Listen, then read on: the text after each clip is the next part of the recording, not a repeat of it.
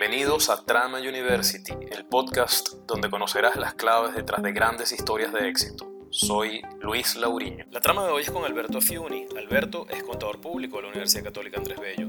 Participó en el Kellogg Account Leadership Program de la Universidad Northwestern en Chicago y en el Strategic Leadership Harvard Program realizado en Babson University, Massachusetts. Se ha dedicado a la consultoría empresarial en la que se ha especializado en la industria de la construcción, servicios de ingeniería e industria eléctrica, además de la industria de tecnología y de telecomunicaciones. Alberto inició su carrera como consultor en la oficina de Ernst Young, New York, como parte del programa de intercambio global de EY, participando en auditorías de empresas como ABB, Verizon Online, Sanofi y ABNH, entre otros. Es líder de One EY Strategy en Latam Norte y miembro de diversas juntas directivas, entre las que destacan las de esta misma organización y las del Dividendo Voluntario para la Comunidad, la del Consejo Empresarial Venezolano Auditoría SEBA, la del Young President Organizations YPO, la del IESA y la de Benancham, entre otras. Hoy cuenta con más de 27 años de experiencia y se desempeña desde 2014 como Country Managing Partner de EY Venezuela. En 2015 fue reconocido con la Orden del Contador Público emitida por la FCCPB. En 2020 recibió la Orden a la Excelencia del Colegio de Contadores Públicos del Estado de Miranda y en 2021 recibió el reconocimiento del Consejo Municipal de Latillo por sus invalorables méritos como profesional, su aquilatada trayectoria y por su creencia y arraigo en los valores de honestidad, fidelidad, profesionalismo y vocación de servicio. Alberto ha venido trabajando en el lanzamiento del programa Líderes Empresariales Inspiradores Ley para reconocer a los empresarios y emprendedores venezolanos que generan bienestar y contribuyen a crear un país más próspero y solidario, rescatando sus historias de éxito. Con nosotros, Alberto Afiuni. Alberto, tienes un perfil y, un network hoy eh, que te permitiría estar en cualquier parte del mundo. ¿Por qué razón estás en Venezuela? Oye, es una, es una, una tremenda pregunta y, quiero contarte algo, algo, algo que me ocurrió hace alrededor de unos 3 o 4 años, donde hubo, cada 4 años hay un proceso de elección de, de liderazgo regional de, de EY, ¿okay? donde el, proceso se hace una, especie de sounding, sounding process. Hay un, proceso de nominación y, bueno, se refresca lo que es el liderazgo y la estructura regional de EY.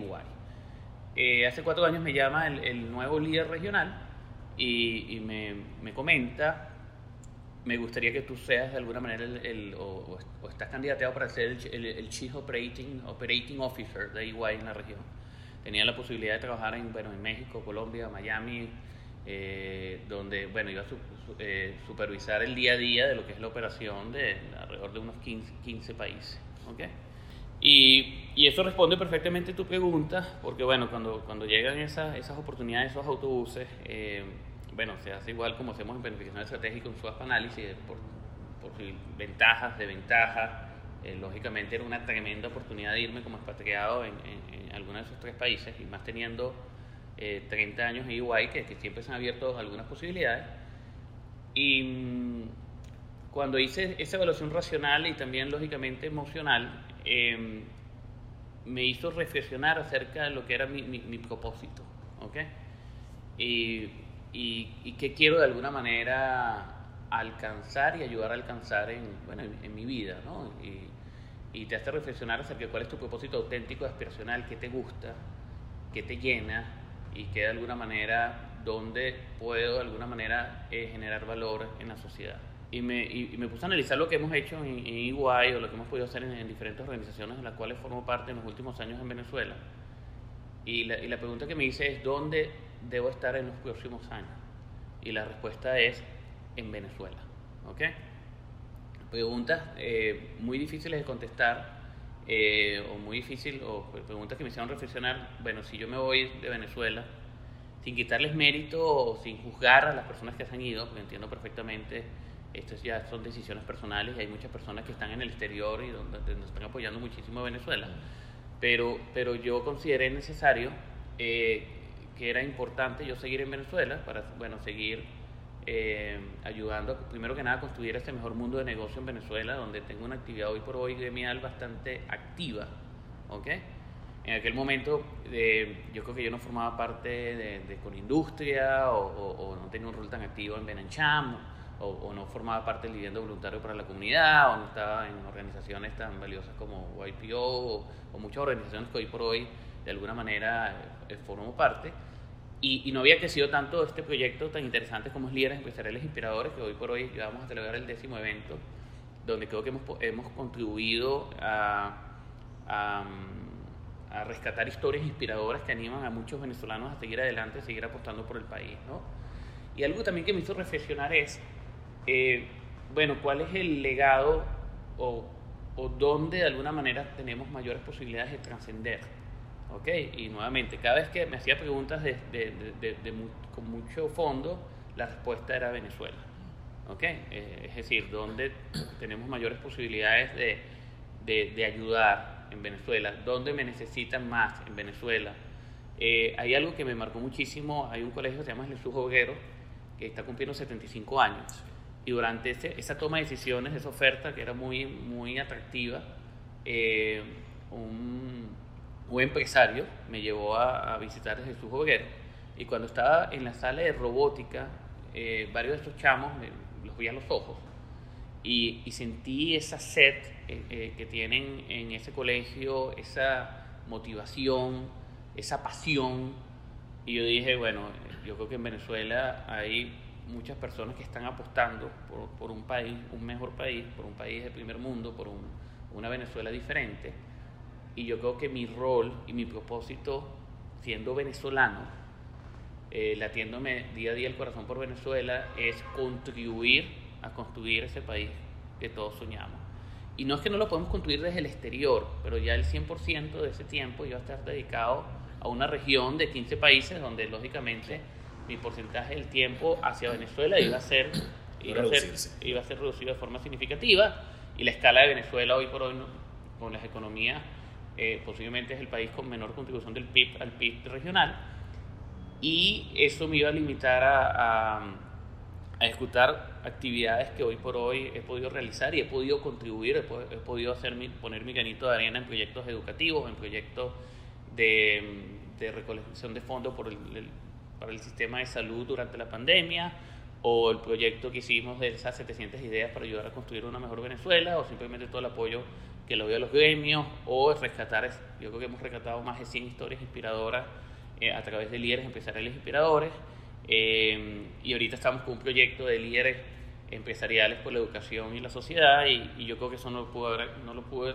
haber realizado si, si me iba de alguna manera de Venezuela. ¿no? Entonces, conclusión para concretarte, eh, bueno, la razón por la cual sigo en Venezuela, bueno, porque soy un optimista racional de que sí podemos construir esa Venezuela que todos soñamos y creo que se la debemos a nuestros hijos, a nuestros nietos, se lo debemos a los jóvenes para de alguna manera generar, un, crearles a ellos un futuro para que ellos puedan ser los líderes, digamos, los líderes empresariales del mañana, los líderes del mañana. ¿no? Claro. Y un poco cambiando de tema, Alberto, yéndonos un poco a tu infancia, ¿qué, qué, qué intereses tenías en la infancia? ¿Qué hacía tu familia? Eh, ¿cómo, ¿cómo, recuerdas esa infancia? Oye, una infancia muy, muy feliz. Yo creo que era una de las, las, mejores épocas, las mejores épocas de mi vida. Mi papá era zapatero. Mi papá, mi abuelo, mi abuelo, mi abuelo era, era francés, pero en la Segunda Guerra Mundial se fue al Líbano y del Líbano se vino a Venezuela y montó una, una taquería que era muy famosa, llamada la taquería La Francesa. Entonces llegó a, en conjunto con mi papá a tener casi unas 15 zapaterías eh, y una fábrica de calzado. Eh, a tener, creo que la, la, zapatería que más vendía calzado en Venezuela. Y yo crecí desde los 5 años vendiendo zapatos en la avenida Barada, en la esquina Piñango, estas eran mis diciembre, ¿no? Me llevaba unos 10 o 12 panas de, de, de Alto Prado y, y, hacíamos competencias de ventas, ¿no? Y, y, y, me acuerdo que cuando competía con los vendedores, los vendedores me decían, no, bueno, es que tú vas a ganar porque tú eres el hijito, tú eres hijo de Ali, ¿no? Que era mi papá, ¿no? Y no, no, no, yo quiero que esta sea una competencia justa. Y, bueno, y me mataba, a veces ganábamos, a veces perdíamos, pero, pero si hacíamos, esto es importante también, una reflexión es, no importa si ganas y si pierdas, lo importante es que te sientas, que dices lo mejor de ti y que de alguna manera um, apuestas a la excelencia y siempre salgas del área de confort, ¿ok? Y, y, volviendo otra vez a la pregunta anterior, yo creo que irme de Venezuela, estar en Venezuela me permite salir del área de confort y luchar por algo que, que sueño, ¿no? Es, es, perseguir a mis sueños, que es ver esa Venezuela que todos soñamos. Pero, entonces, bueno, en esa zapatería yo creo que fui de alguna manera eh, entendiendo el valor de las cosas, el valor del trabajo, el valor de ganarse las cosas, el valor de que el, la importancia del talento, pero también la importancia del esfuerzo, de la perseverancia, de trabajar y que cuando trabajas y luchas por algo, tienes de alguna manera beneficios. Y adicionalmente, después yo me, generó como una chispa eh, o me empezó a quedar, a quedar en mis ADN eh, un tema empresarial, ¿no? Entender qué significa ser empresa. Eh, en Venezuela mi papá fue una persona que es mi modelo a seguir de toda mi vida, una persona que siempre pensó en también en dar más que recibir. Era un líder en esa zapatería donde siempre le importó mucho la vida, el, el bienestar de, de, de, los trabajadores. Eh, y, y, entendí, habían varios, varios, como varios hermanos, y veía claramente el liderazgo muy marcado de mi papá en comparación con otros hermanos, y era por esa conexión que tenía con cada uno de los trabajadores, pero también que les brindaba bienestar y los ayudaba de alguna manera eh, económicamente más allá del salario que podían ganar, ¿no? Entonces, me, me, enseñó un poco también cuáles eran las características que debe tener un liderazgo, ¿no? Ese liderazgo que se sacrifica, ese liderazgo donde la actitud del líder se refleja en, el equipo. Y, bueno, yo creo que me enseñó en pocas palabras a luchar, ¿ok? Esos inicios en esas zapaterías, después, después bueno, fue la fábrica de calzado, pero bueno, en, en, esa infancia, fue una infancia con mucho deporte, que recomiendo a los chamos, eh, jugaba mucho béisbol, eh, bueno, toda mi vida béisbol y, y, y, después, bueno, creo que cometí uno de mis primeros errores, no errores de mi vida, que me, me, me cambié al, al, surf y todavía sigo surfeando, de hecho este fin de semana voy a, voy a surfear, pero el, mi talento es, pero no existe en el surf, ¿no? Todavía los chamos en Pedaparguito me dicen, bueno, señor, ¿qué hace acá? Pero usted sí lucha, por lo menos lucha, ¿no? Pero de verdad que no tengo pero talento para nada en el surfing, pero bueno, sigo siendo terco y perseverante porque me gusta mucho, ¿no? Claro. Alberto, mira, Car Carmine Disibio, el, el, que es o fuese uh -huh. presidente global de Iguay, ha señalado que la empresa piensa de forma local, aunque actúa de manera global. Uh -huh. En tu rol posiblemente debas también hacerlo a la inversa, digo yo, ¿no? Pensar de manera global y actuar de forma local, lo que no debe ser para nada fácil, ¿no? Y lo digo por el contexto en el que nos movemos, ¿no? Háblanos de los retos de dirigir una firma como EY en ambientes tan complejos y tan cambiantes, tan dinámicos como el venezolano. Bueno, el, el reto de, de, de, ser el líder EY en Venezuela, lo primero es convencer a, a, esa gran firma, a ese liderazgo global y regional de seguir apostando por Venezuela. ¿okay? Hubiese sido muy fácil para la firma, como lo han hecho otras transnacionales, de desconsolidar la operación o simplemente no seguir eh, o no tener presencia en Venezuela, ¿no? y más con temas como temas de sanciones o temas donde somos una firma donde la exposición eh, es, es, muy importante, es decir, el, el, cuidado de la marca. ¿no? De hecho, te cuento una anécdota, a mí me costó bastante, pero lo logramos. El, el, una de, la, de, la, de, las cosas más interesantes que, que, que maneja la firma es, es, que nosotros somos bueno, líderes a nivel de emprendimiento, de los, a nivel de emprendimiento a nivel mundial y tenemos un evento global donde nos reunimos año a año en Mónaco la, la, primera semana de junio que se llama World Entrepreneur of the Year. ¿okay? Es, como el Oscar, es un Oscar empresarial mundial uh -huh. donde eh, cada, cada de los últimos 25 años celebramos en, en, en Mónaco, celebramos el espíritu emprendedor, el espíritu empresarial. Se reúnen las, las mentes más disruptivas del mundo. ¿okay? ¿okay? En estos últimos 20, 25 años van representantes de 60 países a competir y se elige el, el ganador mundial de, del empresario del año. ¿okay? Pero más allá de, de, de no, no, no, nombrar un ganador o elegir un ganador, hay un intercambio de ideas, un intercambio de información, hay foros para ver cuáles son las megatendencias del mundo, cuál celebrar ese espíritu del emprendedor eh, y celebrar a esos imparables, ¿no? Y, y, creo que hay una sinergia fantástica entre cada uno de los países de ver cuáles son las nuevas tendencias, sí. de hacia dónde tenemos que apostar, de cómo podemos cuidar el ambiente, cómo podemos lograr sostenibilidad, sostenibilidad financiera, cuál, cómo podemos innovar, cómo, son las, cómo podemos invertir en nuevas tecnologías. Y, y, eso es algo fantástico, ¿no? Entonces traer el World Entrepreneurs de Year a Venezuela, lo primero que se preguntan es, bueno, pero vamos a exponer la marca en Venezuela donde hay mucha turbulencia, ¿no? Uh -huh. Y bueno, después de años y años y años de, de, de, de tratar de, bueno, de traer esa importante iniciativa de la firma, lo pudimos lograr hace unos 5 o 6 años y ya eh, hemos tenido dos representantes de Venezuela en, en, Mónaco, donde han puesto, han dejado el nombre de Venezuela en alto, como Lorenzo Mendoza y, y de la empresa Polar y Gustavo Julio Folmer. Uh -huh. Y, eso es un ejemplo de que con perseverancia, persistencia, insistencia, se pueden lograr cosas eh, en Venezuela, ¿no? De hecho, me acuerdo que ahorita el, el líder de, aquel momento World Entrepreneurs of the Year, que esto lo cerramos, me acuerdo, en Lima, en, en, una, reunión donde me apoyó muchísimo Beatriz Bosa, que es una socia fantástica de, la firma de Perú, me dijo, wow, pero yo nunca he visto a, a personas tan resiliente y tan insistente como tú.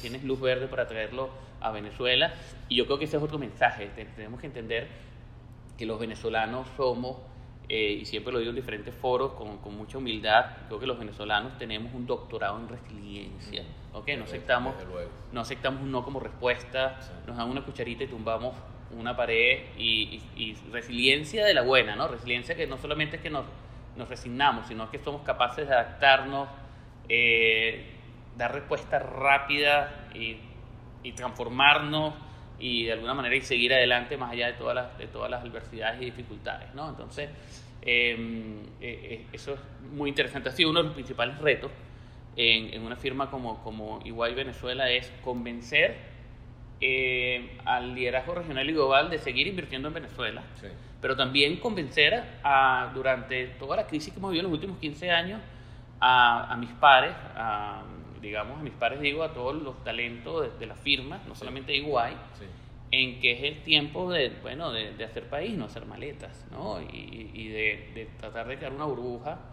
Una burbuja no es la palabra, digo una, una, todas las dificultades del país, pero cuando llegas a la firma una burbuja de, tener un proyecto con certidumbre en un país de incertidumbre, un proyecto con un propósito claro, que es ayudar a construir un mejor mundo de negocio en Venezuela, pero también de que seamos recordados como la firma que más ayudó a los empresarios a mantener su operación en momentos difíciles.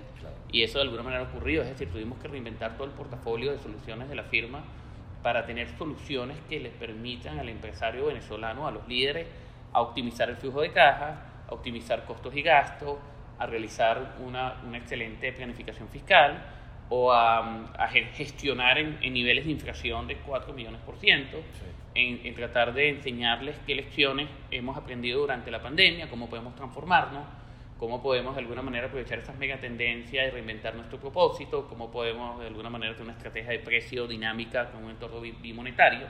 Es brindarle una serie de soluciones que han permitido a, muchos empresarios en Venezuela, a muchas empresas, a seguir o ayudarlos a brindarles unas ventajas competitivas en un entorno sumamente complejo. Entonces, eh, eso ha sido uno de los retos más importantes. Eh, lógica, atraer, inspirar, retener al talento y también brindarles esas soluciones diferenciadoras y ventajas competitivas a nuestros clientes y a su vez, en paralelo, ejecutar nuestro propósito o nuestra visión, pero generando valor agregado a la sociedad, no olvidando que en este país es importante no solamente lo que es el tema de responsabilidad social, sino es que tenemos que insertar a la sociedad en nuestra toma de decisiones el día a día y generar valor agregado a la sociedad. Y es así es como yo creo que en Venezuela se hace empresa. Mm, mm, interesante. Mientras me estabas hablando, yo estaba pensando que yo supongo que Iguay Venezuela debe ser algo así como un referente global eh, en cuanto a buenas prácticas en, entornos tan complejos, porque aquí no es que tenemos un problema, aquí es que tenemos uno más otro y solapados y resolviste una cosa y apareció otra, etcétera. Eh, y, eso yo creo que te termina generando un músculo que no todo el mundo tiene eh, la, posibilidad de desarrollar, ¿no? Desafortunadamente por el contexto en el que estamos, pero bueno, al final es un músculo desarrollado, ¿no? Sí. Alberto, has asumido ya desde hace eh, unos cuantos años un rol de liderazgo en Iguay, como bien ya lo comentabas, ¿no? ¿Cuáles dirías que son las claves para mantener ese liderazgo constante? Bueno, se te nota el optimismo, además un optimismo, como bien dices tú, racional, un optimismo eh, que se traduce en hechos, no es una cosa soñadora y ya está, sino una cosa que se traduce en hechos, en acciones, etc. ¿Cuál, ¿Cuáles dirías que son las claves para mantener ese liderazgo? Bueno, lo, primero es, creo que un líder debe comunicar, comunicar y comunicar. Yo creo que eh, ha sido eh, el aprendizaje más importante de, de, la pandemia. Y no solamente comunicar, debe conectar. ¿Ok? Tenemos que hacer el tiempo día a día para escuchar a nuestros talentos y a comunicarles y, y a conectarlos, no con la estrategia, sino el porqué de la estrategia. Mm. ¿Ok? La esencia. Exacto. El por qué estamos realizando eh, el día a día de las iniciativas. ¿Por qué EY Venezuela tiene un proyecto de movilidad empresariales inspiradores? ¿Por qué EY Venezuela está creando soluciones o busca día a día tener soluciones innovadoras y soluciones diferenciadoras? ¿Por qué tenemos que salir del área de confort? ¿Por qué de alguna manera es importante eh, tratar de ser un Place to Work que lo, hicimos? Fuimos la, una de las la primeras firmas de Place to Work en Venezuela. Eh, ¿Por qué entender que es imposible ser exitoso si no somos capaces de inspirar a los mejores talentos? ¿okay?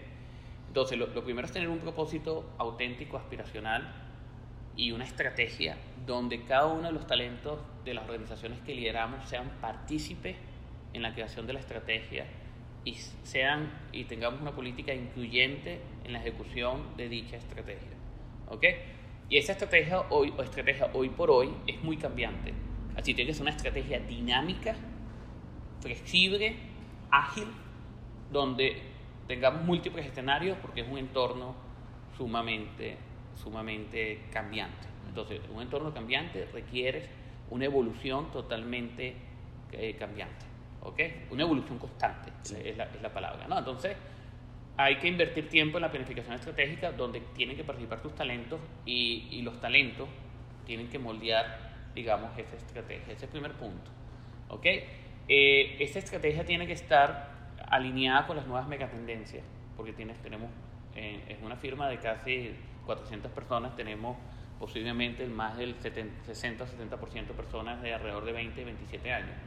Y tenemos que entender que las nuevas generaciones piensan de forma diferente, tienen un mindset diferente al nuestro. Sí, totalmente. Y entender que las competencias que le tenemos que brindar, ¿ok? Son competencias totalmente diferentes y que tenemos que brindarle una experiencia profesional única, brindándole las competencias necesarias para que puedan ser protagonistas en este nuevo renacimiento. Entonces, el segun, la segunda recomendación es que entender que el talento debe ser el, es, es el activo más importante de cualquier organización y es lo más preciado que tenemos. Y tenemos que ser capaces de brindarle una experiencia profesional única. No solamente trabajar el tema económico, donde día a día tenemos que ser efectivos desde el punto de vista salarial, día a día tener un plan de efectividad salarial y tenemos que ayudarnos en temas de alimentación, salud, en temas de, de transportes, en temas de, de bueno, de, de hacerles el día a día más fácil, sino también brindarles año a año competencias tener un plan de learning, de entrenamiento totalmente disruptivo, ¿ok? Como por ejemplo tenemos con la Universidad Católica una universidad corporativa, por ahí, por, por, por eso nace una universidad corporativa que quedamos con la Universidad Católica Andrés Bello.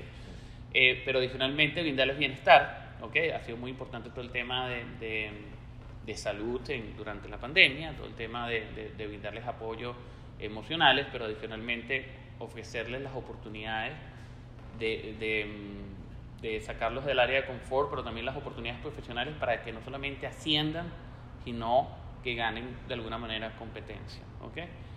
Eh, otro tema relevante es que, digamos, como, lo, como lo mencioné, acuérdense que la actitud del líder se refleja en el equipo, entonces tenemos que liderar con el ejemplo. Si Alberto los lunes entra a la oficina arrastrando los pies o, o es pesimista, lógicamente todo su equipo va a ser pesimista. Tampoco podemos ser ilusos pero sí, el mensaje, lo, como hemos sido en, oficina, en, en EY en los últimos años, hemos sido optimistas, pero optimistas racionales. Entonces, hemos de alguna manera mostrado, con la actitud adecuada, hemos podido ver las oportunidades, hemos quitado la neblina de la crisis, no la neblina de la crisis, mejor dicho, con la actitud adecuada hemos podido ver las oportunidades dentro de la crisis, ¿no? Entonces, hay que tener una estrategia que sea de alguna manera eh, que permita ver esas oportunidades ¿okay? dentro de la crisis y lógicamente siempre pensando en generar valor. ¿okay? Eh, un, un, tercer punto muy importante es tener al cliente como centro de la estrategia. Claro. ¿okay? Eh, hay que, yo siempre menciono que, que, bueno, y lo hemos hecho en los últimos años, entender qué necesitan los clientes. Eh, tenemos un nuevo KPI que es como el talking point con los clientes entender que, que, tenemos que tener un nuevo algoritmo de precio que, que tiene que contemplar temas de no solamente de costos, sino temas de mercado, temas de segmentación, pero lo más importante eh, hoy por hoy es entender el willing to pay, pero más allá del willing to pay es entender, sacarle mayor provecho al valor que le estamos otorgando al cliente y para eso tenemos que escucharlo, para que sea nuestro socio y más bien brindarle ventajas competitivas. Sí. Entonces, em, y cierro con un punto importante que es el accountability, ¿ok? La medición. Tienes que crear una cultura en la organización. Yo pienso que igual hemos creado una cultura que es como una segunda universidad, donde tienes la oportunidad de, de, de, crecer, ganar competencias, pero adicionalmente sentirte cómodo con todas las herramientas, eh, no trabajando, sino como si fuera tu segunda casa. Pienso que igual es una segunda familia, ¿ok? Y donde todos somos, digamos, estamos más allá de toda la, estructura de jerarquía, todos somos de alguna manera colegas, somos amigos, somos familia, cuando nos necesitamos ahí estamos. Y nosotros lo llamamos una cultura de sangre amarilla, ¿ok? Donde esa cultura de sangre amarilla, eh, todos estamos alineados en tener una estrategia o ejecutar una estrategia bastante retadora de crecimiento, saliendo del área de confort, apostando a un grow, mindset, no un fit mindset, es decir, día a día cada uno de nosotros estamos compitiendo con nosotros mismos para, lógicamente, ganar esas nuevas competencias, apostar a la excelencia, pero a su vez esa estrategia está focalizada en generar valor agregado de forma importante al, al, cliente, pero eso se tiene que medir. Claro. ¿Ok? Te tiene que, tienes que tener como, imagínate un Fitbit, pero totalmente con, con dashboard, con, con, bueno, donde tu día a día te estás midiendo contigo mismo y, eh, y, eso te permite de alguna manera, bueno, crearte tus propias metas y de alguna manera eh, crecer y la firma te da las herramientas para generar estas competencias. Entonces, esa fórmula yo creo que genera, bueno, muchísima pasión y compromiso. Esa sangre amarilla genera muchísimo compromiso, no solamente por Iguay, sino por, por el país y por lo que hace EY, entonces hay mucho voluntariado. Mm. voy a ponerte un ejemplo, la firma el año pasado fue reconocida por el dividendo voluntario en los dos últimos años como la firma que más trabajo voluntariado ha hecho. Ayudamos a, constituir un, a, construir un banco de alimentos en el dividendo. Entonces, no solamente es el proyecto de ley, donde hay 14 o 15 aliados, sino es que estamos muy conectados con, con, con, con Venezuela y con la sociedad y día a día estamos pensando cómo podemos contribuir a la construcción de esa mejor Venezuela que todos soñamos. qué interesante. Alberto, ya después de todos estos años y, habiendo, digamos, ayudado, asesorado a tantas empresas aquí en Venezuela y, fuera de Venezuela también, ¿cuáles dirías que son las principales fortalezas del empresariado venezolano? Bueno, número uno, y yo, creo que es algo que podemos exportar, un número uno, como lo mencioné, es resiliencia. ¿okay? yo creo que los venezolanos, los que tenemos la oportunidad de estar en juntas, en juntas regionales, y esto que no lo vayan a tomar a mal mis, pares regionales, nos aburrimos. ¿Ok? Nos aburrimos en, en ciertas juntas regionales eh, porque nos hemos acostumbrado o hemos, hemos, sido entrenados o hemos tenido un doctorado en resiliencia. Si somos unas personas que respondemos de forma muy rápida, tenemos la agilidad de hacer mucho con pocos recursos somos unos expertos en, gestionar economías con mucha incertidumbre, ¿ok? Y, ser exitosos o, de alguna manera en dichas economías. Yo creo que hemos vivido en los últimos años desde economías hiperinflacionarias.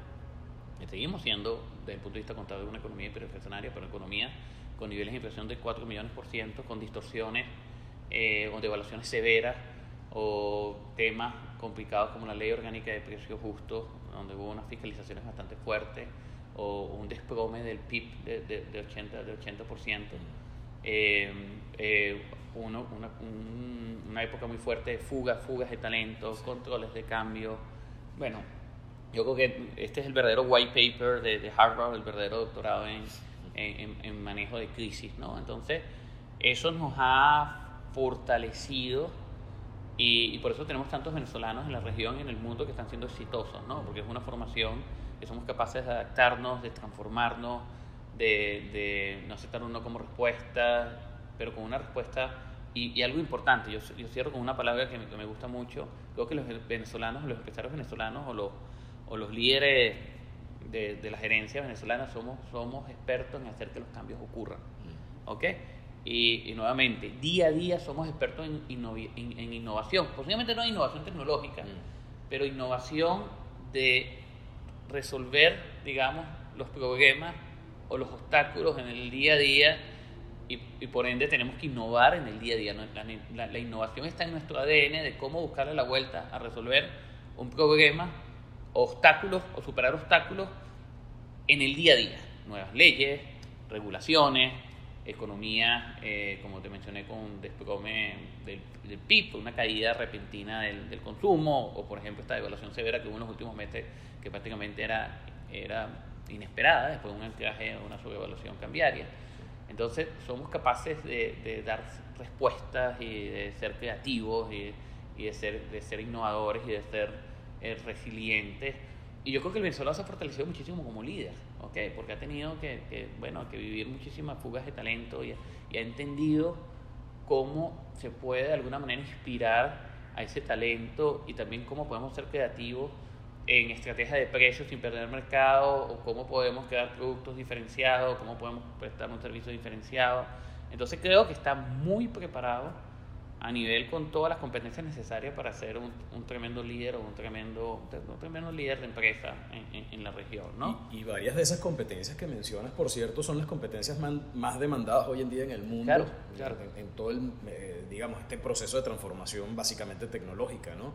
Problem solving, eh, innovación, creatividad, etc. Sí, ¿no? pensamiento, pensamiento crítico. Pensamiento ¿no? crítico. Bueno, yo creo que, que nosotros vivimos, eh, cuando todo Sudamérica entró a la pandemia, yo veía a mis padres tomando decisiones hasta un poco apresuradas mm. de, de, de, o mis, colegas, mis colegas en la región, o otras empresas, de, de resizing o right-sizing o downsizing. Mm. Y, y nosotros yo decía, ya va, pero es que nosotros ya hemos vivido tantas, tantas cosas similares a la pandemia que hemos aprendido, lógicamente, a estresar los escenarios, a estresar la finanza, a tener múltiples escenarios, pero no a, a no tomar tampoco decisiones apresuradas. Correcto, ¿no? sí. Eh, y yo creo que, bueno, ya, ya lógicamente la región, creo que también ha aprendido un poco de resiliencia con la pandemia. Mm. Eh, pero, pero nosotros, como te digo, ellos tienen un máster, nosotros tenemos un doctorado, ¿no? Y, y, esto, y eso se tiene que de alguna manera exportar, ¿no? Sí. Ahora, sin quitarle mérito, ahora, ¿cuáles son los principales retos? Yo creo que el tema tecnológico o el tema de procesos, de digitalización de procesos, vamos a llamarlo madurez digital, ¿ok? O el, todas las empresas hoy por hoy están apostando a, a, un, a un, programa o a, a, una transformación digital que, que, posiblemente debe tener dos o tres pilares, ¿no? Tienen tres pilares, ¿no? Un, un, pilar, lógicamente, que tienes que rodearte de líderes transformadores, estos líderes con esas nuevas competencias. Hay un pilar que tienes que tener una estructura mucho más eficiente, porque lógicamente tienes que generar caja para hacer inversión en, en, el tercer pilar, que el tercer pilar lo puedes llamar a obtener el cliente como centro de la estrategia, pero apalancado en tecnología, o un pilar totalmente tecnológico, donde tienes que ver, hacer una, especie de planificación future back, es decir, entender las megatendencias, hacia dónde va el mundo en los próximos 3 o 5 años, saber cuál va a ser tu rol en 3 o 5 años, ¿ok? Y empezar desde ahora a transformarte. ¿ok? Transformar tus tu soluciones, transformar tu oferta, transformar tu liderazgo, transformar tu estructura. Aquellas empresas que no sean capaces de transformarse van a ser aniquiladas. Y yo creo que eso lo empezamos a trabajar en Venezuela con un entorno tan hostil en los últimos años, pero creo que todavía nos hace falta ver, eh, no, creo que uno de los obstáculos grandes es la escala, por ejemplo, ¿ok? Que en otros países con mayor escala posiblemente puedes experimentar cosas diferentes o, sí. o, o, desde el punto de vista comercial estás viendo cosas diferentes que no vemos en Venezuela por temas de escala sí. o posiblemente la escala te permite hacer inversiones en eh, ejecutar CAPEX tecnológico y digitalizar procesos o tener posiblemente mayores inversiones en inteligencia artificial, en, en, en temas de machine learning o en temas de, de, de, de data, que para mí la, la, los datos van a ser el nuevo petróleo o son de alguna manera el, el, el, todo lo que es el eh, capturar, analizar y, y, moldear la estrategia con datos de todo punto de vista, consumo, cliente, costo, eh, creo que es, ese es el nuevo, creo que es, como te mencioné, es el nuevo petróleo. Eh, posiblemente algunas empresas en la región, algunas multilatinas pueden llevarnos un poco delantera en ese sentido y tenemos que estar preparados porque en, en los próximos años tenemos que ser seguir siendo rentables, seguir manteniendo nuestros modelos de negocio atractivos, pero siendo competitivos. Entonces, la, la, palabra de competencia, de transformación, tenemos que entenderlas y tenerlas en el radar, porque si no somos competitivos, si no somos capaces de transformarse, podemos ser aniquilados. Entonces, en Venezuela peleas con, con dos, digamos, con dos, o surfeas dos tormentas, ¿no? Una es nuestra propia tormenta de crisis política, económica, social, ¿okay? que hemos vivido en los últimos años, pero también hay una tormenta que, que, se avecina, que es que el mundo el nuevo mundo, eh, digamos, estamos en un proceso de renacimiento, de, mm, donde es necesario transformarnos y retar, digamos, nuestro propósito y retar nuestros modelos de negocio y retar, digamos, nuestra oferta y teniendo al cliente como centro de la estrategia y, lógicamente, el talento. Sí. Y, digamos, en ese marco de eso que han llamado cuarta revolución industrial, en donde, bueno, hay temas como los que mencionabas, Big Data, eh, inteligencia artificial, eh, Internet de las Cosas, etcétera. ¿Cómo, ¿Cómo impacta hoy, cómo crees que impactará la inteligencia artificial en el negocio de la consultoría?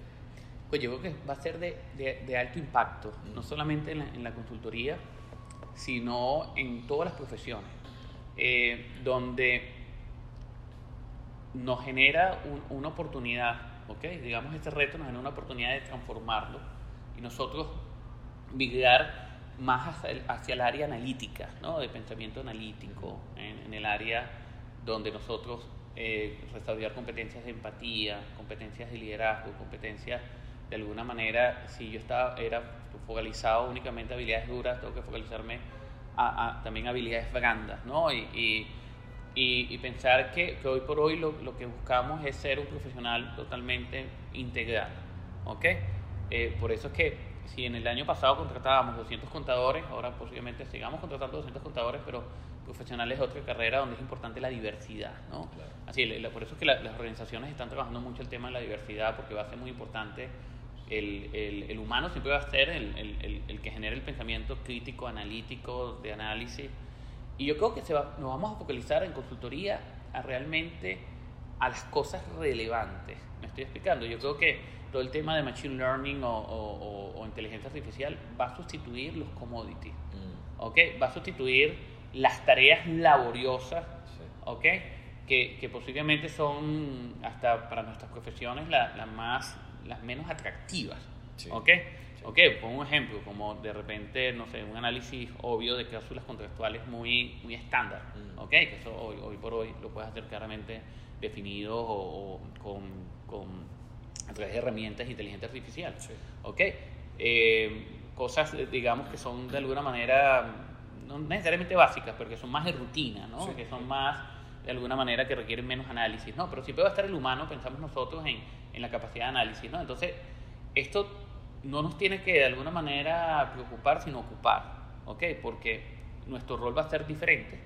Vamos a tener de alguna manera que, estar en roles más de, de, análisis, de pensamiento lógicamente analítico, pero también desarrollar nuevas competencias tecnológicas, ¿ok? O desarrollar nuevas competencias en habilidades blandas para de alguna manera ser protagonistas en, en esa nueva cuarta revolución industrial. Correcto, y uno de los temas ahí de interés, al menos de, quienes lideran todo este movimiento de cuarta revolución industrial, líderes industriales, creativos, etc., eh, eh, es el tema de la ética. Y un poco, eh, cuando estaba en la antesala de, de, tu oficina, leía sobre alguno de una revista bien interesante, por cierto, de ideas para Venezuela y tal, leía un poco tus planteamientos sobre el tema de la ética y sobre el tema, bueno, de la ética y la corrupción en estos países y tal. Pero creo que la ética, y, y en la literatura está llena de eso también, la, la ética de alguna manera toma un, un, nivel de importancia superior en este momento porque el único freno tal vez que tengan algunos desarrollos de inteligencia artificial o de, o de todos estos temas de, eh, de, edición genética, por ejemplo, que tiene tantas implicaciones de ese tipo, creo que es el, el, el, dique que contiene un desborde de este tipo de tecnologías. ¿no? Creo que tal vez esa, el, el desarrollo de, de, todo este tema de competencias éticas, de, de, entendimiento de ética moral en una sociedad, con el manejo de estas tecnologías, creo que también puede ser... De, definitivamente, definitivamente. Que es muy interesante lo que tú planteas, donde lógicamente todos estos desarrollos tienen que de alguna manera nunca desviarnos de, de, nuestros valores, ¿no? de, nuestros valores, de nuestros códigos de ética, nuestros códigos de conducta. Y algo muy importante más allá de, nuestro negocio es también el tema de ciudadanía, ¿no? los valores de nosotros, de, nosotros como, como ciudadanos, ¿no?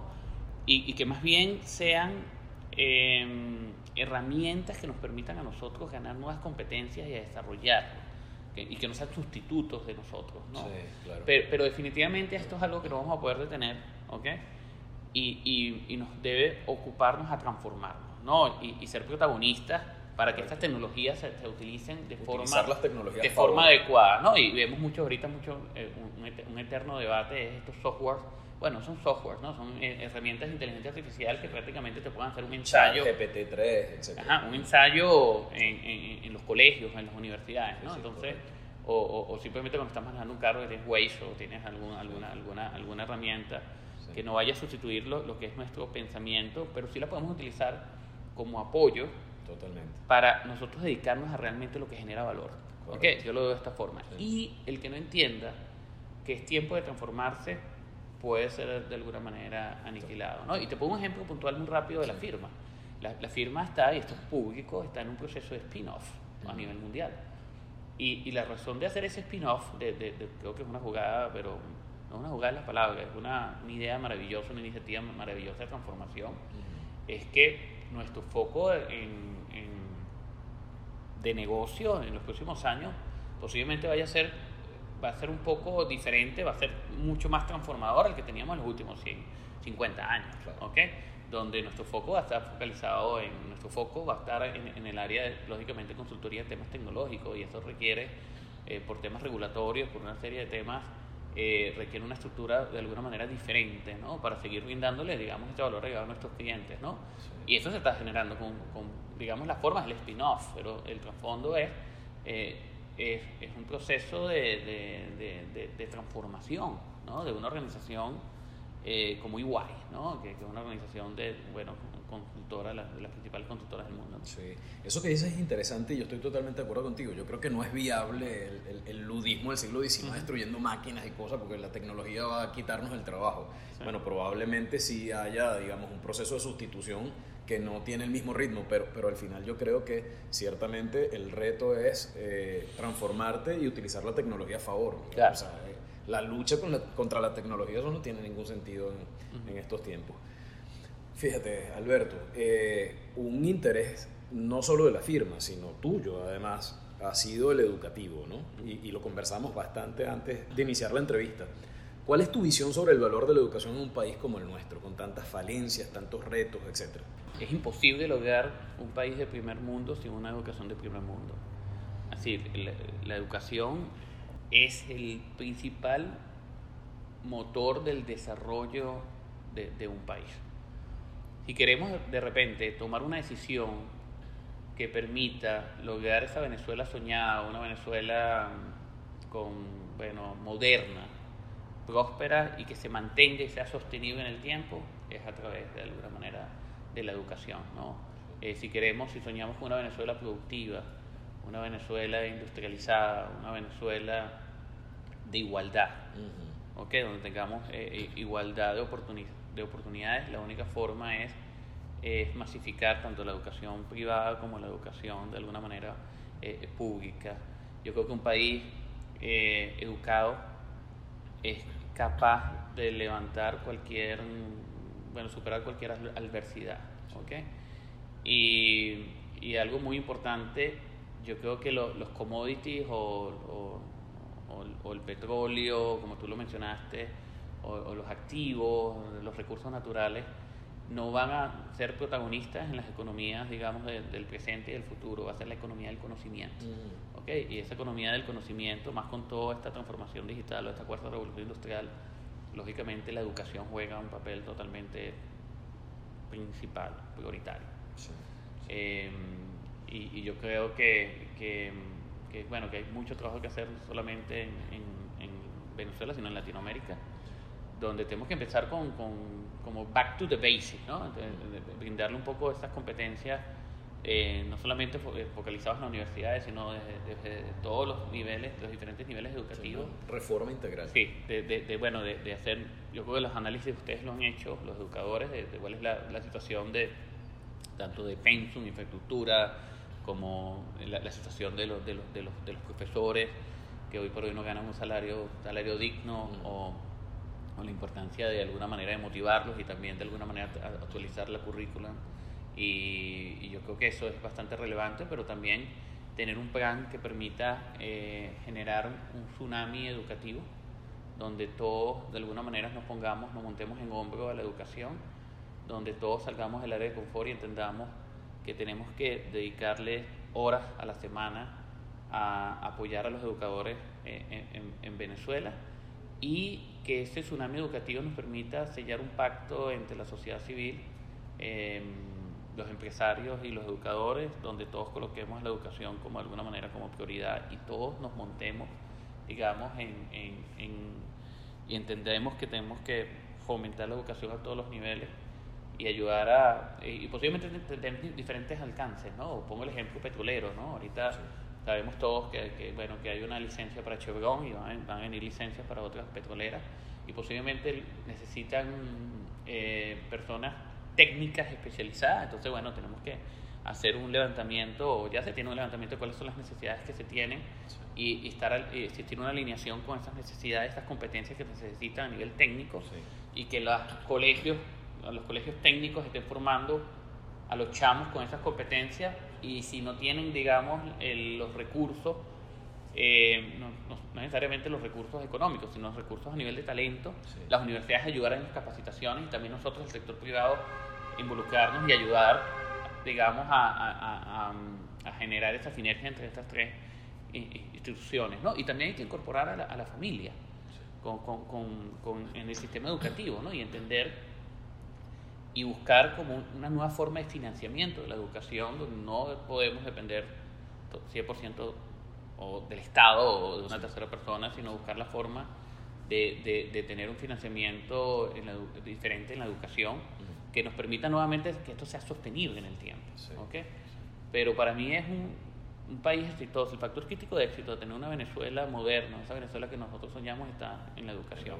Hay otros pilares como el emprendimiento, hay otros pilares como la innovación, hay otros pilares como, como la exportación de, de, nuestro talento, que el venezolano es muy talentoso, y lógicamente todo eso apalancado con nuestros recursos. No, no, podemos negar que tenemos las reservas petroleras, eh, bueno, más, las número uno del mundo, la tercera de gas, o tenemos un potencial turístico importante, o tenemos, no sé, 25 millones de hectáreas no cultivadas todo eso apalanca, lógicamente, apalanca, digamos, lo que es la, debería apalancar eh, este proyecto educativo y apalancar esos, esos ecosistemas de innovación y esos ecosistemas de emprendimiento. Pero yo cierro con, con una palabra de, nosotros como venezolanos, eh, como hacen las empresas. Una empresa no, no, no avanza de forma adecuada sino todo, sin, que todos los talentos están alineados con el propósito y con la estrategia. Es como que todo el mundo empieza a remar en diferentes direcciones. diferentes direcciones.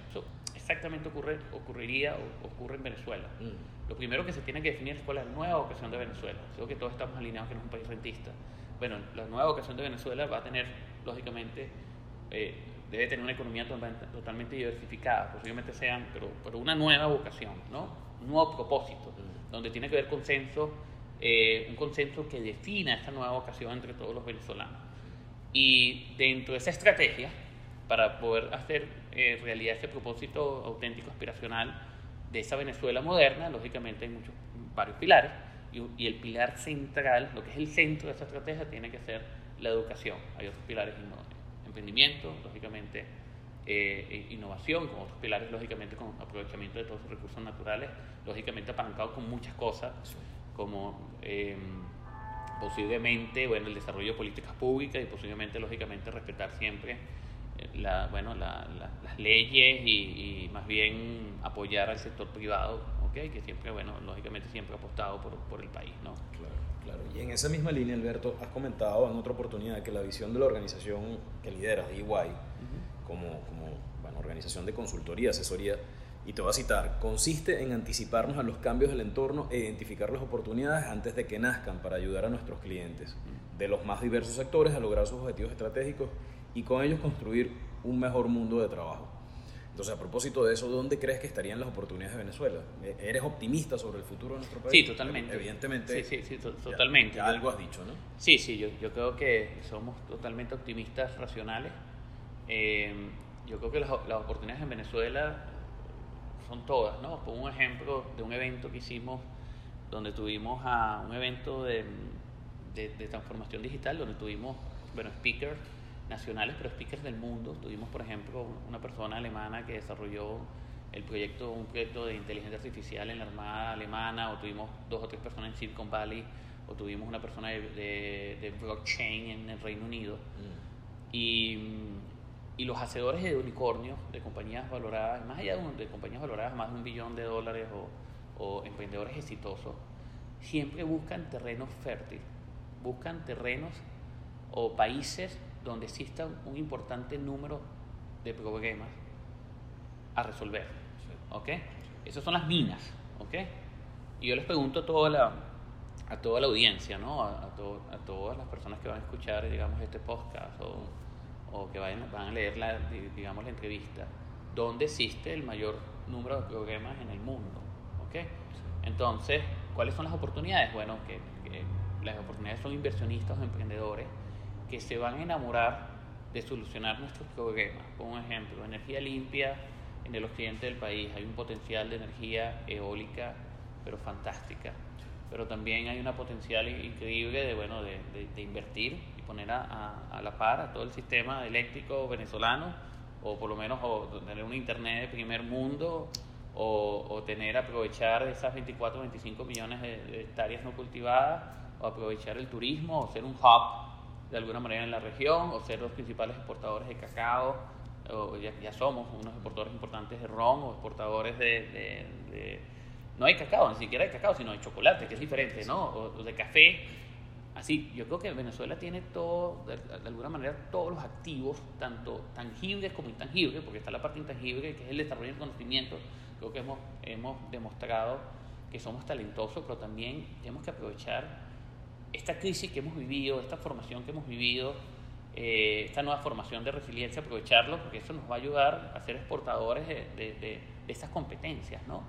Y esos venezolanos tan talentosos que están en el mundo también que nos apoyen, digamos, a, a y, traer esos talentos que están muy interesados en, en ayudarnos y nos han venido ayudando en construir, digamos, esa Venezuela soñada. Entonces, ¿cuáles son las oportunidades?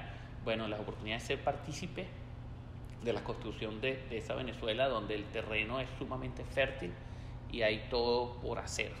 ¿okay? Y la oportunidad gigante es que tengamos la oportunidad de trascender. ¿okay? Tú sabes cuando, cuando bueno, vivías la, la Segunda Guerra Mundial, que los jóvenes, eh, bueno, que entendían el propósito de la causa, se alistaban. Bueno, esto es, una, esto es una oportunidad para cada uno de los venezolanos, no, no alistarnos una guerra, no, no, no me refiero a alistarnos a a, la construcción, a, construir, digamos, esta Venezuela que todos soñamos. Y, y, yo siempre lo menciono, que cuando alguien, no sé, habla mal, o yo le digo, pero ¿qué estás haciendo tú por Venezuela? Bueno, es que yo no puedo hacer nada, porque yo no soy político. No. Cada uno de nosotros en su parcela de 10 metros cuadrados tiene un rol. Tiene un rol eh, de agentes de cambio. Así, la oportunidad que tenemos en Venezuela es hacer agentes de cambio y generar impacto positivo en cualquier área que nosotros día a día nos desarrollemos. Si nosotros, cada venezolano eh, es agente de cambio y, y tira una piedrita, lógicamente las ondas unidas de todas esas piedras pueden de alguna manera hacer lograr algo que tiene que ver mucho con ese milagro, ese milagro económico, ese milagro que de alguna manera todos esperamos, pero no va a ocurrir solo. Y no lo va a ocurrir con un Mesías, lo va a ocurrir si cada uno de nosotros se sigue comprometiendo con pasión y compromiso y, y, unirnos todos esos venezolanos que nos late, nos late, nos late el corazón por Venezuela.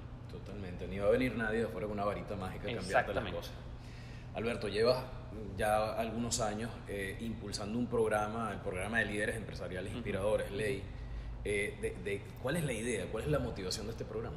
Mm. Ley nació como un faro de Faro Visión País basado en lo que los empresarios venían haciendo al día a día para construir un país próspero un país o generar bienestar, ¿no? Es decir, esos empresarios eh, que más allá de todas las dificultades eh, siguen día a día, seguían o siguen día a día innovando porque creen en su gente y creen en el país, ¿no? Entonces, en ese momento nació como un faro de visión país, pero hoy por hoy está transformado en un grupo de, empresarios, un grupo aliados, ¿okay? porque hay más, más, de 15 o 16 de las principales organizaciones, que han definido de alguna manera eh, y buscan definir en consenso es la vocación de esa Venezuela que todos de alguna manera soñamos, soñamos, pero de una manera muy proactiva proponen ideas en consenso para ayudar a construir, digamos, esa mejor Venezuela, ¿no? Entonces, em, y en eso se ha transformado ley, eh, busca también rescatar esas historias inspiradoras de empresarios, de emprendedores sociales, de emprendedores emergentes, de, de presidentes de empresas, esas historias que nos ayudan y nos animan a seguir adelante, ¿ok? Pero adicionalmente genera una sinergia entre, esa, entre esta tribu de ejecutar eh, proyectos específicos para nuevamente contribuir a construir esa mejor Venezuela. Entonces, eh, eh, se han ejecutado proyectos de recaudación de fondos. Em, hicimos, por ejemplo, un teletón virtual donde estuvo alrededor de unos 30 o 40 empresarios, no solamente nacionales, sino del extranjero, y se recaudaron, me acuerdo, 120 mil dólares en plena pandemia destinado a cuatro hospitales centinelas, administrado todo por el dividendo voluntario para la comunidad. ¿no? Y fue un teletón virtual, una cosa increíble, donde estuvieron 2.000 personas conectadas y, recaudamos 100, 100, 120 mil dólares. ¿no? Como eh, ese trabajo que hicimos donde participó toda la sociedad civil y, está digitalizado de las 700 ideas para ayudar a construir una, una Venezuela, una mejor Venezuela post pandemia. Y esas 700 ideas están en 13 sectores. Y lo interesante es que tienes a presidentes de los principales gremios o rectores de universidades, pero también tienes, digamos, ciudadanos, digamos, el ciudadano a pie, ¿no? Es súper diverso, ¿no? Y entre esos sectores, ¿no? Entonces tienes un material que lo interesante de esas 700 ideas, alrededor de 300 fueron en el sector educativo. Sí. ¿Ok? Entonces es interesante que, que, que, más de la mitad piensa que, bueno, que, que, cómo transformamos Venezuela. Tiene, muchas de las ideas tienen que venir, lógicamente, con con, con iniciativas, lógicamente, en el sector educativo. y, importante destacar que necesitamos políticas públicas que de alguna manera consideren, este acompañen todo este esfuerzo. ¿no? Eso, no, pero tampoco podemos esperar que esas políticas públicas, en, no nos podemos quedar cruzados de manos hasta que estas políticas públicas se ejecuten. ¿no? Entonces, esto es un poco lo que busca de alguna manera líderes empresariales inspiradores, un habilitador, ¿no? un habilitador de diferentes grupos empresariales y sociedad civil para ejecutar de alguna manera proyectos o comunicar ideas eh, o rescatar ideas para nuevamente em, ayudar a construir esa, e, mejor Venezuela. ¿no? Em, tuvimos un evento que salió un paper bastante interesante donde hubo más de 30 o 35 miembros del ecosistema emprendedor en Venezuela donde me acuerdo el eslogan el, o, el, o, el, corazón del evento era, bueno, emprender no solamente para sobrevivir, sino emprender para transformar. Y yo creo que el, emprendimiento debe, juega un pilar importante en el desarrollo eh, de Venezuela, donde se han planteado ideas en, en, esos diferentes eventos, eh, ideas de, de, cómo podemos de alguna manera seguir eh, manteniendo operaciones en Venezuela, ideas de transformación digital, ideas, como te mencioné, inspiradoras de más de unas 100 personas, pero también busca reconocer, porque en Venezuela creo que no había una plataforma eh, donde se reconociera a los empresarios y a los emprendedores bajo unos criterios eh, muy rigurosos, donde hay casi 15 jurados de diferentes organizaciones, pero donde los formularios que se tienen que llenar o, o la forma de evaluar a los finalistas son los mismos criterios que se utilizan en 60 países a nivel mundial. Y, una de las cosas interesantes que se logró es, bueno, que dos empresarios de la talla de Gustavo Julio Folmer del Grupo Mercantil y Lorenzo Mendoza de Empresas Polar pudieran asistir a Mónaco y, mostrarles al mundo eh, de qué estamos hechos los venezolanos y en qué somos buenos los venezolanos y qué vamos a hacer los venezolanos y las maravillas o el privilegio y el honor de haber nacido en Venezuela, ¿no? Y, y, eso es una bandera que colocamos. Cuando pones la bandera en, la luna, se colocó una bandera de Venezuela de alguna manera en Mónaco y el recibimiento fue fantástico, ¿no? De, que empresarios, de, digamos, y, muy importante que fueron empresarios a representar al resto de los empresarios, pero decirles a Mónaco, mira, aquí estamos los empresarios luchando día a día por una mejor Venezuela y, y donde, bueno, humildemente Venezuela es un país, uno de los mejores países del mundo, con una riqueza desde todo punto de vista, una riqueza de talento, una riqueza de, naturales y, vamos a seguir luchando, ¿no? Y, estamos tercos en que vamos a, lograr, digamos, y vamos a seguir luchando este país que todos queremos, ¿no? Entonces, creo que ha sido un logro fantástico porque eh, creo que siempre te recibían, eh, eso, es un evento donde, la, donde está toda la, toda la, la, media de business a nivel mundial, los principales, digamos, reporteros de negocios, esto es el evento empresarial más importante del mundo, ¿ok? Humildemente, pero eso está catalogado de esa forma. Y es importante que, que, escuchen, digamos, cosas buenas también de Venezuela, ¿no? ¿ok? Siendo, lógicamente, realistas, pero que escuchen las cosas buenas de Venezuela. Cosas buenas, y eso también es importante que lo escuchen los jóvenes, para que también, creo que algo muy importante, leí una plataforma para que nuestros jóvenes, nuestros chamos, vean que existen muchos líderes en Venezuela y muchos empresarios luchando por una mejor Venezuela. Totalmente. ¿Ok? Y que sí hay de alguna manera, eh, ley busca construir esperanza. ¿Ok? Ley busca construir futuro. Ley busca eh, mostrarles a estos chamos que, que, que, tu, que tu rol en el país es importante y que tenemos que de alguna manera formar a esos líderes empresariales de alguna manera en el mañana. ¿Ok? Pero, pero una palabra clave es que ley busca construir de alguna manera esperanza y también busca reunir a todos estos venezolanos que de forma eh, que aman a Venezuela ¿okay? y que están dispuestos de alguna manera a poner sus, también sus objetivos personales unidos y donde el objetivo de alguna manera principal es Venezuela. ¿okay? Es, de alguna manera quitar esos objetivos de alguna manera personales, sino objetivos, trabajar con objetivos colectivos de construir esa mejor Venezuela. Y hablando de Venezuela, Alberto, ¿qué es Venezuela para ti? Bueno, Venezuela es mi, mi, mi, bueno, es mi patria, ¿no? Es mi Venezuela. Eh, yo le debo todo a Venezuela, le debo mi vida, le debo, eh, la magia, ¿no? La, estos días estuve en los valles de Camarata y ver el Ayuntepú y, y, visitar siete comunidades indígenas y, el cariño de, la gente eh, y las ganas de esos chamos en los colegios de de ser un futbolista o de ser abogado o de ser constructor en Venezuela, un líder turístico, eh, eso no tiene precio, ¿no? Eh, Venezuela me ha dado todo lo que hoy por hoy yo, prácticamente soy, ¿no? Eh, me le debo esa pasión, ese compromiso, le debo, bueno, le debo mi familia, le debo todo lo que de alguna manera le hemos logrado a la firma. Em, y hay que pensar qué podemos hacer ahora por Venezuela. Que me ha dado todo, me ha dado más de, alguna manera de, de, lo, de, lo, que yo posiblemente le he dado y, creo que estoy en deuda, ¿no? Deuda de, bueno, de, convertirla en una Venezuela moderna, de, convertirla con un sistema de educación, ayudar a convertir a Venezuela con un sistema de educación que sea modelo en la región.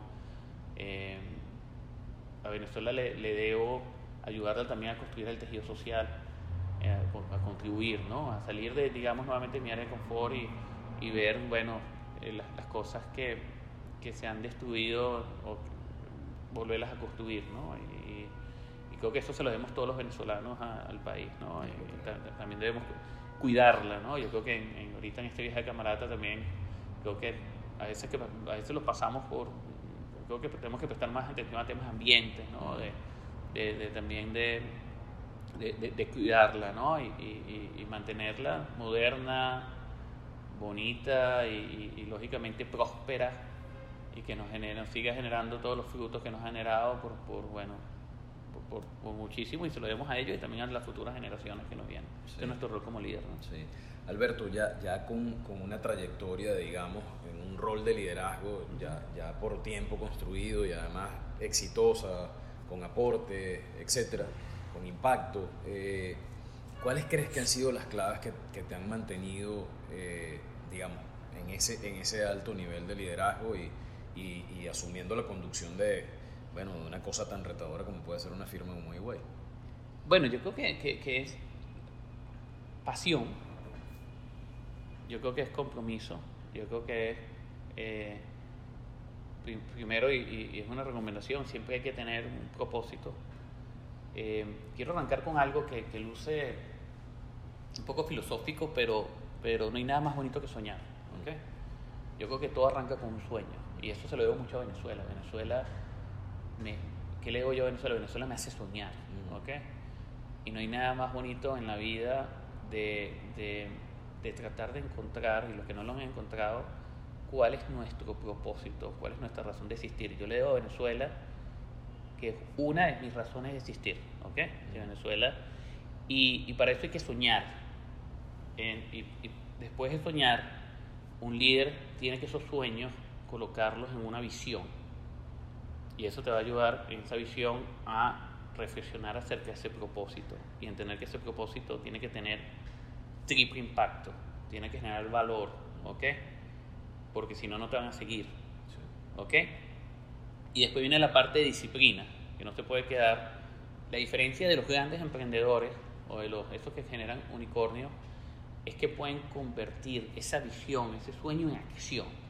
Entonces, después viene esta disciplina que es una estrategia, mucha perseverancia, porque un emprendedor tampoco no acepta un no como respuesta y, y, de hecho a veces cuando, cuando uno contrata a un emprendedor eh, tiene mayores posibilidades que un emprendedor que tenga mayor número de fracasos que menor número de fracasos. Entonces la persistencia, la perseverancia, eh, porque la vida es de, altibajo, ¿okay? o las empresas también son de altibajo, eh, y adicionalmente la disciplina, ¿okay?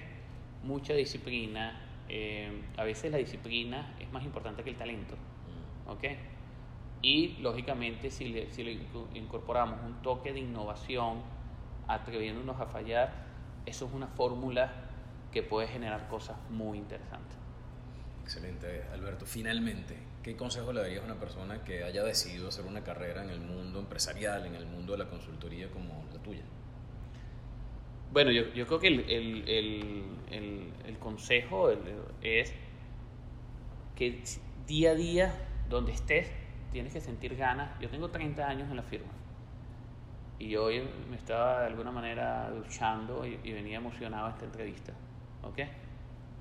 Si el lunes o el miércoles tengo un entrenamiento, ayer, ayer entregamos algo que se llama EY Sectional, tuvimos una reunión de socios que son, es un premio que damos EY los semestres, son las personas que tienen una conducta excepcional y le entregamos ese premio a 20 personas de igual. Y, y, y, yo me tomaba fotos emocionado con cada uno, pero no por tomarme las fotos, sino estás emocionado. ¿Ok? Entonces, si estás en un sitio trabajando que no te dan ganas de tirarte de cabeza, posiblemente no todos los días, ¿ok? Pero de forma muy frecuente algo está ocurriendo. Claro. ¿Ok? Entonces, lo que hagas de alguna manera tiene que tener conexión con tu propósito, con tus sueños pero lógicamente con un balance de talento. Y pongo el ejemplo del surf, de, yo como surfing. Me gusta mucho el surfing, cuando tengo el talento. Eh, y, bueno, sigo surfeando porque me gusta, pero siempre tiene que tener conexión del talento con lo que de alguna manera te gusta, ¿no? Porque bueno, no es lo mismo vivir para vivir día a día siendo surfista que lo hagas como un hobby. Entonces hay que, hay que buscar un balance en la profesión, ¿no? Eh, el segundo consejo es, hoy por hoy nosotros no competimos con nuestros amigos competidores. ¿Ok? Hay algo, y no quiero ver el concepto de competencia. ¿Ok? Lógicamente, en Venezuela yo creo que los competidores somos amigos. Hoy por hoy el concepto de competencia es con uno mismo. ¿Ok? Con un concepto de growth mindset. Y le recomiendo a esas personas, eh, yo después de 30 años en la firma, si no te día a día tienes un concepto de growth mindset, te puedes aburrir, porque es como que 30 años cocinando. ¿Ok? Entonces, y si estás 30 años cocinando, no sé, comida japonesa, te vas a aburrir. Entonces tienes que buscar la forma de hacer fusiones o nuevas, o aprender nuevas recetas o aprender nuevas, nuevas formas de alguna manera de cocinar. Y eso yo pienso que es una de las cosas que hemos hecho, o que yo he hecho en mi carrera, ¿no? Tratar de, eh, nuevamente, en esos 30 años de carrera, yo, empecé en el área financiera, todavía me gusta la parte de, accounting, fui auditor, eh, trabajé, no sé, dos años en Nueva York, estuve, eh, no sé, cinco en en, Nueva York también, dos en Connecticut, Londres, pero mi trabajo fuerte fue dos años en, en Nueva York y estuve en, sectores como telecomunicaciones, después estuve en el sector de construcciones, en el sector eléctrico, el sector de tecnología, eh, pero posterior a eso, en, dos o tres años, después me voy al área estratégica, después agarro liderazgo de la firma en auditoría, después el liderazgo de la firma eh, como estratega, como líder, de, como country managing partner de la firma. Después estoy en la región, me, tuve un proyecto de, de, transformación de la firma, se llama One EY, y, y, hoy por hoy soy, por ejemplo, presidente del Comité de Estadística de Conindustria, totalmente fuera del área de confort, pero que me ha generado un aprendizaje fantástico, o como estoy tesorero de Benanchan, o como estoy en el Comité Ejecutivo de Benanchan, o como estoy en, no sé, en, en diferentes temas que me sacan del área de confort. Entonces, el mensaje que les quiero dar es, eh, y más en este mundo tan cambiante, nosotros, posiblemente, en mi caso, cuando yo aprendí contaduría, posiblemente esas competencias me, me podían durar 10 años. Hoy por hoy las competencias que aprendemos, las carreras que estamos aprendiendo, en dos años se van a perder por, por, por, por esa evolución constante. Entonces tenemos que tener un autoestudio y estar todo el tiempo fuera del área de confort, evitando un burning out, sino fuera del área de confort. Y para poderlo hacer, tienes que hacer algo que te guste, algo que tengas pasión y combinarlo de alguna manera con el talento. Entonces, la recomendación es, es, ese girl mindset. Lógicamente, tener ese propósito que mencioné de, de triple impacto y, y, esos propósitos y estas estrategias o esas metas personales eh, tienen que ser de alguna manera, eh, esto es una recomendación muy personal, tienen que ser altas para salir del área de confort.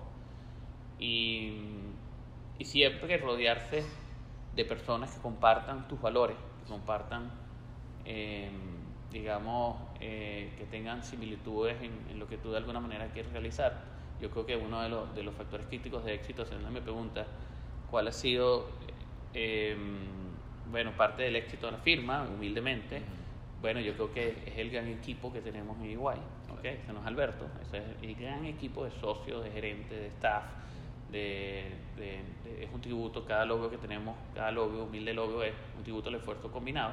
Entonces hay que rodearse de, de personas, eh, de personas, bueno, de personas brillantes, ¿no? Para de alguna manera, si el equipo lo hace todo, ¿no? Y, y, y, trabajar en equipo y, y siempre entender que, que, la actitud del líder se refleja en el equipo y, y bueno, y, también entender algo que es muy importante, que es muy difícil, ¿no?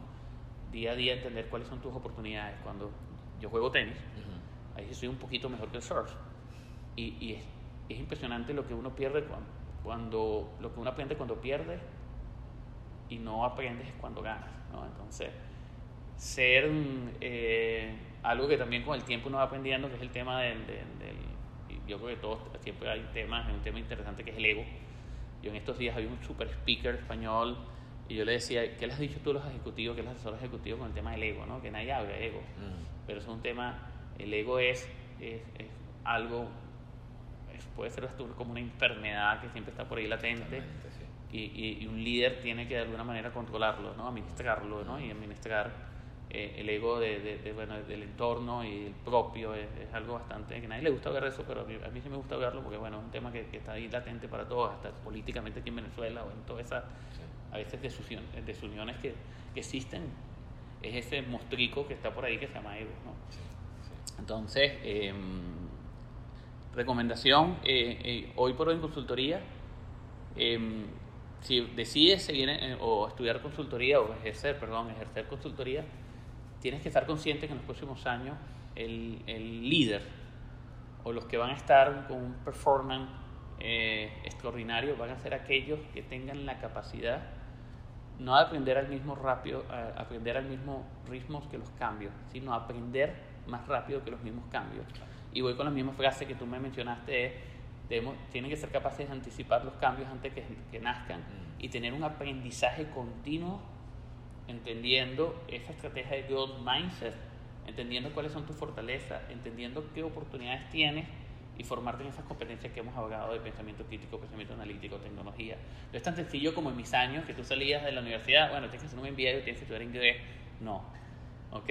Aquí yo creo que la, la formación es totalmente diferente, es algo totalmente dinámico y vas a estar sujeto a, a un entorno muy cambiante que requiere que tú evolu evolu evoluciones constantemente. Sí, cuando me mencionabas un poco de el, el tener que estar acompañado, el recomendable, sí. estar acompañado de, de, de, gente brillante y tal, me hiciste acordar a mi abuelo. Mi abuelo alguna vez me dijo, si tú eras el, el más brillante de la pandilla, estás fregado. Exactamente, exactamente. Alberto, gracias por habernos no, permitido sumar tu historia a nuestra trama. Este, bueno, que continúen los éxitos con esos proyectos y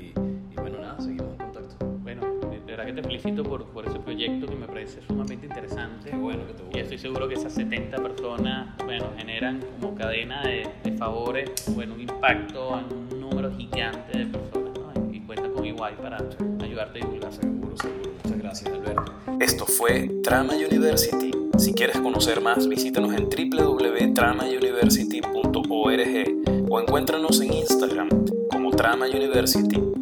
Recuerda suscribirte y recomendar nuestro podcast. Te esperamos en una próxima edición.